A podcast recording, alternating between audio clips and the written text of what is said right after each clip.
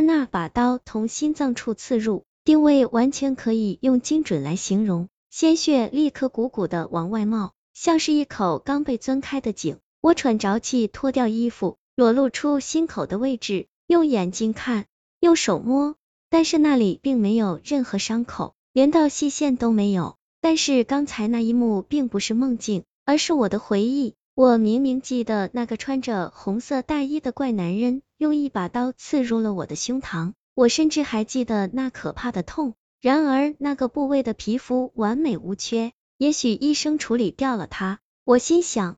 听说有一种新研发的细胞组织修复液可以做到这一点，只需要六个小时就可以修复受损的组织，不留下任何疤痕。但那是一种非常昂贵的药物，需要自己掏腰包去购买。目前运用较多的领域是美容，客户群主要是有钱的女人们。以救命为目的的公费医疗是不会有这样奢侈的馈赠的。如果记忆没有出错，我已经申请破产。家人也不会拿出多余的闲钱去维护那一小村的体面，更何况我唯一的家人，我的妻子，不应该说是前妻，她在我经历这一场莫名其妙的谋杀前五个小时，已经成为别人的家人了。我继续努力回忆事情发生的经过，希望将来在叙述这一切的时候，可以显得有条有理，因为我的生活已经非常狼狈。不想在即将到来的警察面前继续这种狼狈。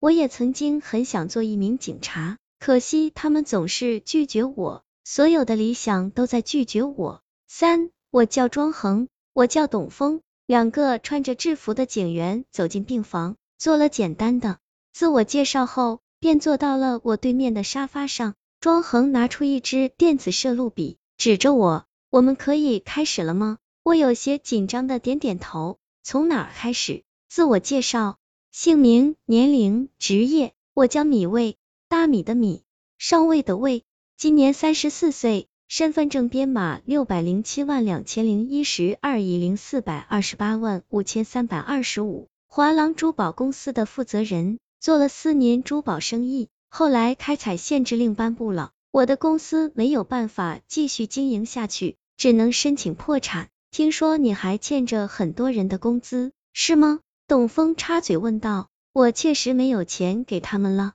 我叹了口气，然后忽然意识到对方的言外之意。你们怀疑可能是报复？不至于吧？董峰耸耸肩，至少不排除这种可能性。有人因此找过你麻烦吗？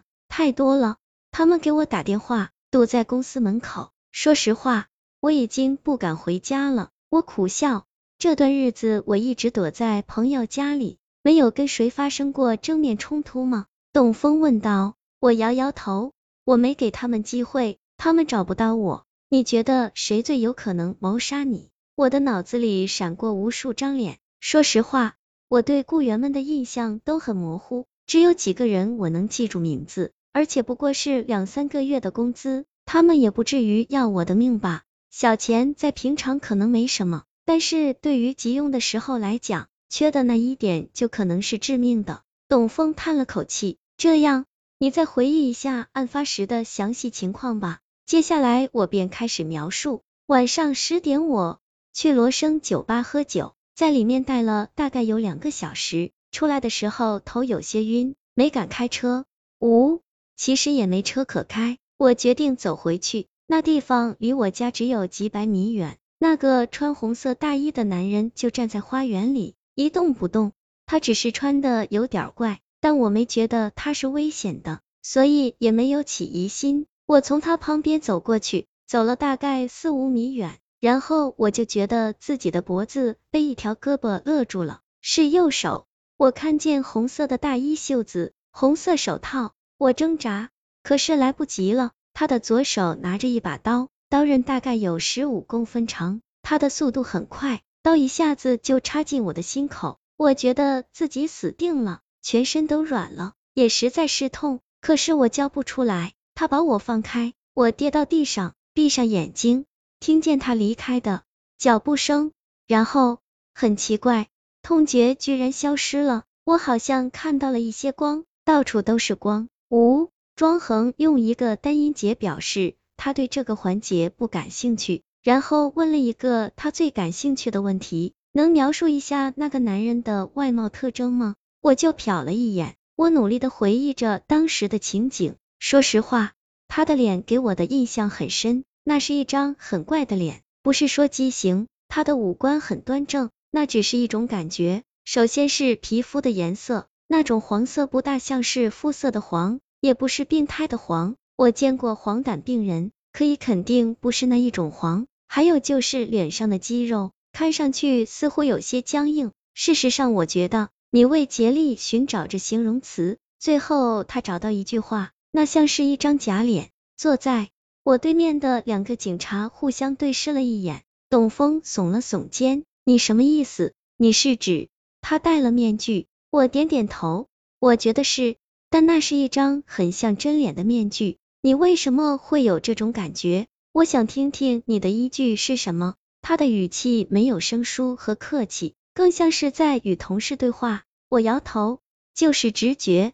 描述一下他的五官细节。庄恒打开随身带来的一台小型笔记本，我知道他打算开始做人像拼图，我能把它画出来。我开始兴奋，我有很好的绘画功底，我可以把那张脸很逼真的画出来，只需要给我十分钟。不用了，庄恒和董峰几乎是异口同声在说，这是我们的工作。我疑惑的看着他们，这个拒绝几乎是斩钉截铁的，没有商量的余地。我实在不明白他们为什么不接受明显可以达到事倍功半的建议。后来人像拼图的工作整整进行了两个小时，他们始终没有任何后悔的表情。我越发诧异，却仍然无解。拼出来的人像很快就被输入数据库，搜索结果和我预料的一样，没有任何符合这个面貌特征的对象。这也就是说，这的确是一张伪装过的脸，穿着红色的大衣、红色的手套，都是为了掩盖血迹。董峰分析着。他的分析到后来已经是咆哮，一张假脸比任何蒙面工具都有效，所有人都看见了他，可是没有人可以指认他，就连受害人的回忆都没有用。庄恒看着我的眼神中则带了几分同情，别介意，你的口供还是有价值的，至少我们知道了他是左撇子，至少我们的范围已经缩小了。